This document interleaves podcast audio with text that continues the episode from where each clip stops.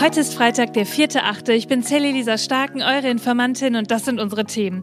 Deutschlands Frauen fliegen bei der Fußball-WM raus. Lanz und Precht, die erzählen den jungen Menschen, wie echte Arbeit aussieht. Ja, und Donald Trump, der steht mal wieder vor Gericht. Und dieses Mal geht es um den wohl härtesten Vorwurf gegen den Ex-Präsidenten. Über all das spreche ich heute mit Hanna Oehlinger. Los geht's! Die Informantin. News erklärt von Sally Lisa Starken. Ihr Lieben, es ist Freitag und das heißt, wir haben wieder eine Gästin dabei, Hanna Ühlinger. Und ich muss, ich muss wirklich gestehen, ich habe Hanna heute geschrieben, Hanna, wie heißt du denn überhaupt mit Nachnamen? Weil auf Instagram heißt du nämlich Hanna Nele. Herzlich willkommen, dass du da bist. Ich freue mich richtig. Ich freue mich auch sehr. Schön, dass ich hier sein darf. Du machst ja vor allem was zu Themen von mentaler Gesundheit und auch Nachhaltigkeit und du bist Psychologiestudentin und wir beide kennen uns aus Brüssel. Wir haben uns vor einem Jahr ungefähr auf einer Reise zur EU-Kommission kennengelernt. Und ich finde das relativ lustig, weil ich hatte äh, vor äh, vor zwei Folgen war das, glaube ich, Nina Poppel, die ja auch mit uns da war. Und ich finde das schön, dass wir uns jetzt alle immer wieder im Podcast treffen. das ist ein guter Treff. Das ist ein guter Treffpunkt. Ne? Hanna, erzähl mal, wie geht's dir? Was machst du gerade? Was, was beschäftigt dich? Ähm, mir geht's gut. Ich bin momentan sehr eingebunden auf der Arbeit. Ich mache gerade ein Praktikum im Rahmen meines Psychologiestudiums äh, in der Psychiatrie auf der Suchtstation. Ähm, das ist sehr, sehr anstrengend, aber gleichzeitig ähm, auch viel, viel besser, als ich es im Vorhinein erwartet hatte, weil ich mir die Suchtstation nicht ausgesucht habe, sondern da so ein bisschen hineingeteilt wurde. Ähm, aber ich mache da sehr wichtige Erfahrungen, habe ich das Gefühl, und ähm, lerne sehr viel auch über diese oft unterschätzte Erkrankung. Ich finde das ja super spannend, vor allem das ganze Psychologie-Thema. Du hast ja auch einen eigenen Podcast, der heißt Seelenschnack. Da war ich ja auch schon mal zu Besuch und da haben wir auch so ein bisschen darüber gesprochen, dass man sich informieren muss, dass Nachrichten super wichtig sind, dass man weiß, was auf der Welt los ist, aber dass man dabei ja auch auf sich selbst achten muss und manchmal vielleicht auch eine Pause einlegen kann. Und vielleicht magst du mir mal erzählen, wie gehst du denn gerade? Ich meine, diese Woche war ja echt ganz schön viel los. Wie gehst du da mit Nachrichten um in so einer Woche?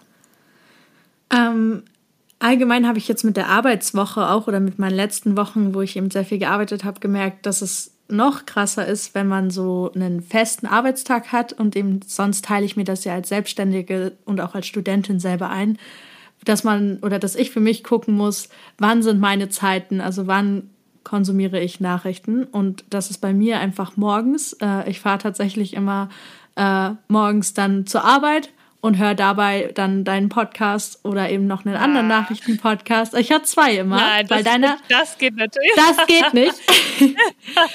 ähm, aber habe quasi wirklich diese, also mein Arbeitsweg beträgt so ungefähr eine halbe Stunde und in dieser halben Stunde konsumiere ich quasi Nachrichten und mache das vor allem gerade per Hören, weil ich äh, den Tag über bei der Arbeit schon so so viel schreibe und dokumentiere und so, dass ich nicht mehr so aufnahmefähig bin, zum Beispiel abends zu lesen oder so. Deswegen ist es für mich, habe ich das rausgefunden, dass ich das auch vor der Arbeit machen muss ähm, und nachmittags quasi Pause mache und Feierabend. Ich muss echt sagen, ähm, dass ich auch, so wie du das gerade gesagt hast, versuche mir ähm, feste Zeiten dafür einzuteilen. Also, dass ich zum Beispiel nicht morgens direkt nach dem Handy greife und die ersten Nachrichten checke, sondern dass ich, äh, ich habe mir jetzt auch eine Routine überlegt, das habe ich auch schon hier öfter im Podcast erzählt, dass ich ein bisschen Sport erst mache oder mir den Kaffee mache und erst Musik höre. Ich kann mich daran erinnern, dass du mir das auch erzählt hast, als wir den Podcast aufgenommen haben und das ist mir auch so im Hinterkopf geblieben. Und dann gibt es diese festen Zeiten und abends lege ich das Handy auch wieder weg. Und dann versuche ich auch so ein bisschen Abstand zu gewinnen, weil gerade in so einer Woche wie dieser, wo wir sehr, sehr viel über die AfD gesprochen haben, das geht mir natürlich nah, weil ich mich auch frage, wie geht denn das eigentlich alles weiter? Und es beschäftigt mich abends auch weiterhin und dann ist es für mich am schönsten, so ein bisschen in die Realität zurückzukommen, raus aus den sozialen Medien und sich mit Menschen im realen Leben zu treffen und schöne Sachen zu machen. Und das hilft mir eigentlich am meisten. Ja, mega schön. Und bevor wir das äh, machen können, bevor das Wochenende startet, schauen wir uns jetzt nochmal die News an. Und, das gehört auch dazu, deshalb machen wir immer die Good News hier am Ende, damit man mit so einem schönen Gefühl eigentlich auch gehen kann. In die, quasi in den Tag oder in den Rest des Tages ähm, und nicht nur irgendwie die ganzen Klopper, Klopper mit sich rumträgt, sondern auch irgendwie schöne Gedanken. Wir fangen jetzt aber mit was an, Hanna. Das ist eher so semi-schön, die Frauenfußball-WM. Hast du die Spiele gesehen? Ich kam noch nicht dazu und ich muss zugeben, äh, ich bin gar nicht so ein großer Fußballfan. Also egal, wer auf dem Platz steht quasi, gucke ich relativ selten. Aber ich verfolge natürlich mit, äh, dass die Einschaltquoten sehr, sehr gut sind und freue mich da total äh, für die Mannschaft, aber auch für den Sport an sich, weil es immer toll ist. Also ich spiele ja Beachvolleyball und ich weiß einfach, es ist immer toll, wenn man in seinem Sport unterstützt wird und viele Fans hat. Also freue ich mich da wirklich sehr von Herzen. Voll. Ich, ich muss ehrlich sagen, ich fand es so herzzerreißend. Also wir nehmen ja heute am Donnerstag auf und heute ist die Frauenfußball-Nationalmannschaft auch aus der Vorrunde ausgeschieden. Das ist das erste Mal überhaupt, dass das passiert ist. Das ist natürlich irgendwie bitter, aber das, was du gesagt hast, ich finde, das ist eigentlich der wichtigste Punkt also das ZDF hat mit zwei bis drei Millionen ZuschauerInnen gerechnet für diese Fußball-WM und wir erinnern ja uns alle auch noch so ein bisschen daran, dass es richtige Streits darum gab, ähm, ob das jetzt quasi äh, gezeigt wird im öffentlich-rechtlichen Rundfunk, weil, ähm, weil die so viel Geld dafür haben wollten und ähm, in Deutschland gesagt worden ist, hm, wissen wir nicht, ob wir so viel zahlen können. Und es haben an dem Spiel Sonntag zehn Millionen Menschen zugeschaut, also rund 10 Millionen Menschen. Also das ist ja fünfmal so viel, wie das ZDF gedacht hat, das zugeschaut hat. Und ich glaube, jetzt kann keiner mehr sagen, Frauenfußball, das interessiert keinen. Next Step ist dann, ehrlich gesagt, eine gerechte Bezahlung. So, sliden wir mal direkt in den nächsten kleinen Aufreger ins zweite Thema rein. Ich spiele dir mal was vor von Lanz und Precht. Gefühlige Gesellschaft geworden. Ja, so, so eine, so eine, so eine Hafermilchgesellschaft, so eine, so eine, so eine, so eine Guaven-Dicksaft-Truppe die, die, die wirklich die ganze Zeit auf der Suche nach der idealen Work-Life-Balance ist. Also ich würde sogar noch etwas radikaler sein. Ich würde sagen, in der Generation meiner Eltern, erst recht meiner Großeltern, haben sich 90 Prozent aller Menschen, wenn sie gearbeitet haben, die Sinnfrage gar nicht erst gestellt. Jetzt sieht es natürlich so aus, dass nahezu alle jungen Menschen ins Leben gehen unter der Vorstellung, das Leben ist ein Wunschkonzert. Was ist die Folge? Ja, du fängst was an, und beim ersten leisen Gegenwind denkst du, nee, nee, das war das Falsche, schmeißt die Flinte wieder ins Korn. So, Hanna, wenn du, wenn du diesen Ton hörst oder auch das Video dazu gesehen hast, ich würde jetzt mal sagen, äh, das betrifft dich ja fast noch mehr als mich. Ne? Wir sind ja vom Alter noch so ein ganz bisschen auseinander. Du bist ja noch jünger als ich. Was fühlst du dabei, wenn du sowas hörst? Ähm, Frust. Traurigerweise höre ich das nicht zum ersten Mal und äh, irgendwie fällt es auch genau also ich höre es sehr oft von Leuten dieser Generation, man könnte sagen von den Boomern. Ähm, und ich sehe da auch immer wieder Diskussionen aufsprießen, äh, auch in der Familie bei mir tatsächlich, äh, dass einem wirklich so gesagt wird, ja, eure Generation will ja nicht mehr arbeiten oder eure, eure Generation weiß gar nicht, was, was harte Arbeit ist. Ähm, noch dazu wird mir das natürlich auch als Influencerin öfter mal gesagt. Und ich finde es total schwierig, damit umzugehen, weil ich persönlich komme immer in den Rechtfertigungsmodus. Dabei sehe ich so viele Menschen und Freunde in meinem Alter, so für alle, die mich nicht kennen, ich bin 22 ähm, und studiere ja auch, das hast du ja schon gesagt, aber ich habe auch so viele Freundinnen, die Ausbildungen gemacht haben und so viel arbeiten, teilweise nicht gut bezahlt, Praktikas unbezahlt, also ich arbeite jetzt seit mehr als einem Monat unbezahlt, aber in einer 40 bis 50 Stunden Woche. Und natürlich mache ich dieses Praktikum ja für meine Erfahrungen und so, aber trotzdem äh, genau, und ich bin nicht die, die sich als erstes beschwert. Und wenn ich sowas höre, kriege ich so ein richtig. Da schüttet es mich, weil ich es auch so respektlos finde. Irgendwie, wenn sich so zwei, sag ich mal in Anführungszeichen, alte weiße Männer in so einer Talkshow oder in so einem Podcast so zurücklehnen und so sagen, ach ja, die wissen ja alle nicht, was richtige Arbeit ist. Ähm, ja, da fühlt man sich sehr wenig wertgeschätzt und gesehen. Was glaubst du, woher kommt das? Ja, ich habe mich heute mit äh, der Therapeutin, die eben so meine Betreuerin ist beim Praktikum, auch ein bisschen drüber unterhalten. Wir kommen tatsächlich beide äh, aus einem DDR-Haushalt. Also wir sind beide quasi im Osten aufgewachsen. Äh, ich bin ja geboren, da gab es die DDR schon nicht mehr. Aber wir haben das Gefühl, dass es manchmal auch ein bisschen was, also gerade bei unserer Familie so ein bisschen was mit der Arbeitsmoral von der DDR zu tun hat, aber eben auch, dass es da eher einen Arbeitsplatzmangel gab und dass sich das ja auch ein bisschen wandelt. Also heutzutage gibt es ja eher diesen Fachkräftemangel. Und dadurch kann man natürlich auch besser mitentscheiden. Früher ging es ja mehr ein bisschen darum, wir brauchen einen Job und wir nehmen halt. Und wenn das die Bedingungen sind, dass ich mich total ab abrackere, äh, dann mache ich das halt, weil ich verstehe das völlig, weil wir müssten uns ja irgendwo durchkämpfen. Und jetzt ist es halt eher andersrum und man hat eben auch mehr Einfluss oder wir denken, wir sprechen auch mehr über diese Themen der mentalen Gesundheit. Wir haben natürlich auch irgendwie mehr Zugriff auf Wissen durch das Internet und Co. Und ich glaube, meine Generation hat einfach keine Lust mehr darauf, sich in Anführungszeichen tot zu arbeiten oder kaputt zu arbeiten. Aber ich kenne so viele Leute, die so einen krassen Drive haben und Träume und arbeiten wollen, aber eben nicht, nicht bis auf den Knochen quasi, sondern mit einer guten, gesunden Work-Life-Balance. Und ich finde, daran ist nichts verwerflich.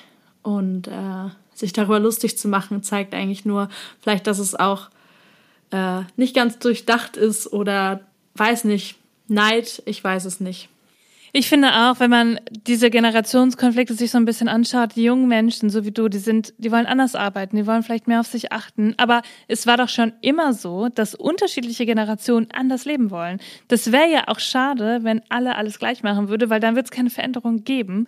Und ich glaube, dass gerade, naja, also dass gerade die Sparte Landsprecht vielleicht sagt, äh, wir verstehen das nicht oder wir haben Angst vor Veränderung.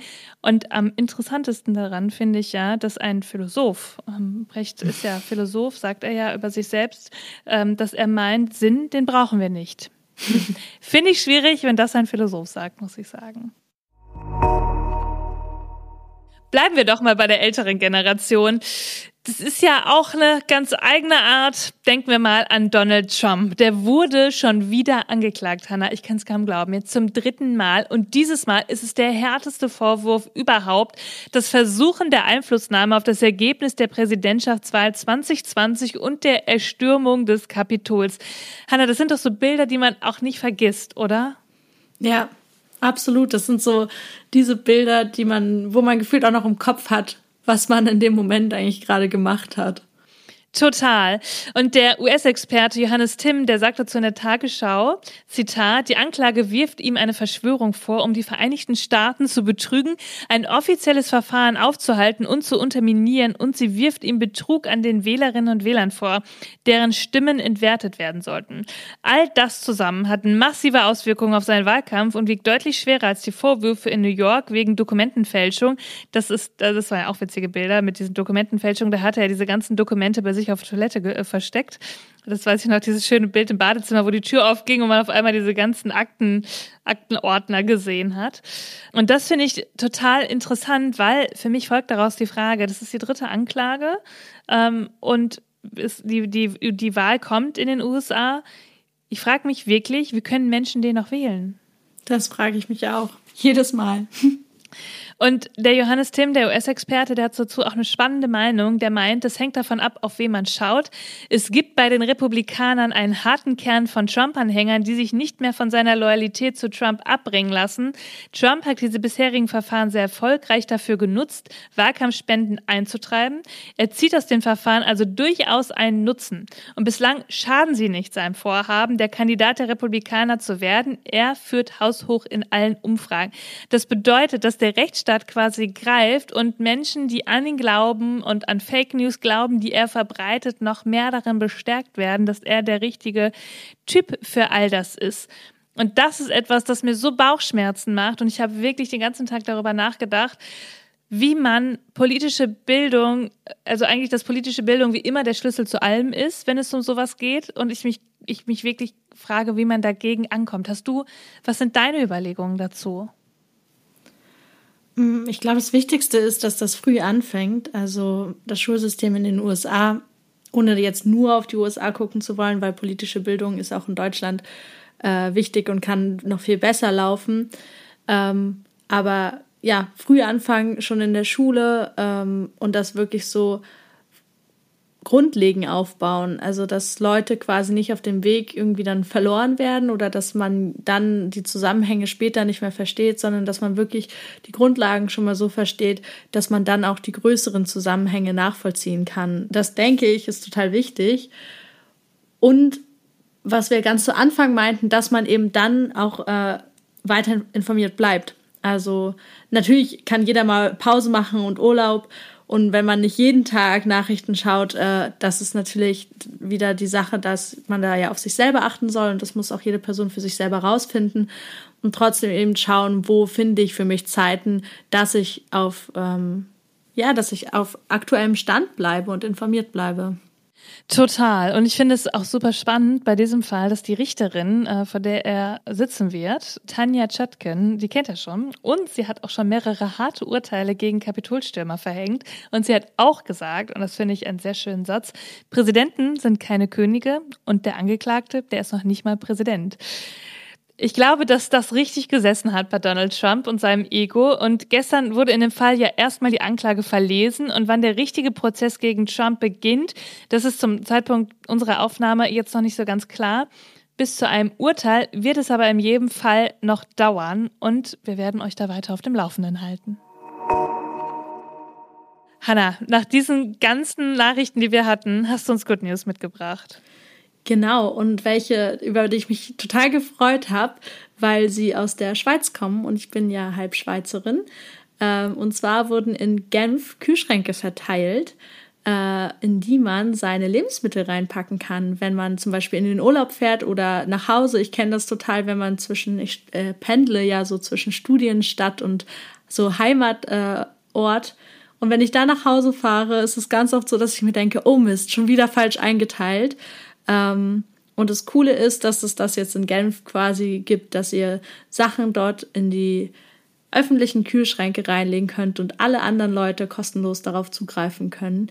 Ähm, und das gibt es tatsächlich auch schon in Lübeck, nur nicht in gekühlter Variante. Da gibt es die Verteiler und das sind auch solche Schränke, wo ich dann auch immer mein Obst und Gemüse jedenfalls reinlege und es geht auch immer schnell weg und ich habe mich auch selber schon bedient und finde dieses Konzept einfach nur richtig, richtig toll, um gegen die massive Lebensmittelverschwendung vorzugehen und ja, auch gemeinschaftlich dagegen vorzugehen. Was ich total spannend daran finde, ist, dass ja auch, also Privatmenschen, so wie du es gerade erzählt hast, wenn du pendelst zum Beispiel, das machen kannst, aber es können auch Restaurants oder Supermärkte machen. Und das ist ja auch ein Riesenthema dieses Jahr gewesen, wenn wir zum Beispiel über das Container nachdenken. Da können einfach auch Supermärkte sagen, ey, wir haben hier Lebensmittel noch über, wir packen das in diese Kühlschränke. Oder Restaurants, wenn der Tag vorbei ist. Es gibt ja auch zum Beispiel ganz viele Angebote äh, über Apps, wo du Essen abholen kannst in Restaurants, wenn abends was überbleibt. Finde ich auch schon super. Aber das noch niedrigschwelliger zu machen, an einem Kühlschrank, wo wirklich jeder drangehen kann und sich jeder was rausnehmen kann, der was braucht. Ich finde, das sind die besten Good News zum Ende dieser Woche. Danke dafür, Hannah. Ja, ich finde auch, das ist eine super Nachricht, um damit ins Wochenende zu starten. Also vielen Dank auch dir, dass ich dabei sein durfte und bis zum nächsten Mal. Wir machen das nochmal, Hanna, oder? Fände ich schön. Super. Ihr findet wie immer alle Quellen und Informationen in den Show Notes. Informiert euch selbst, sprecht drüber, bildet euch eure eigene Meinung, schreibt mir, wenn ihr Fragen habt oder Anregungen, schickt mir eine Sprachnachricht auf Instagram und ihr wisst es, ich freue mich besonders über eine wunderbare Bewertung. Dann kommen wir in den Charts vielleicht wieder ein bisschen nach oben. Mehr Menschen können uns sehen. Erzählt euren Freundinnen darüber, euren Bekannten, eurer Familie. Alle brauchen gute Nachrichten, gut aufarbeitet, Politik fix und einfach erklärt. Das machen wir hier. Und deshalb hören wir uns am Montag wieder denn irgendwas passiert hier immer. Bis dann. Die Informantin. News erklärt von Sally Lisa Stark. Eine Produktion von 7 One Audio.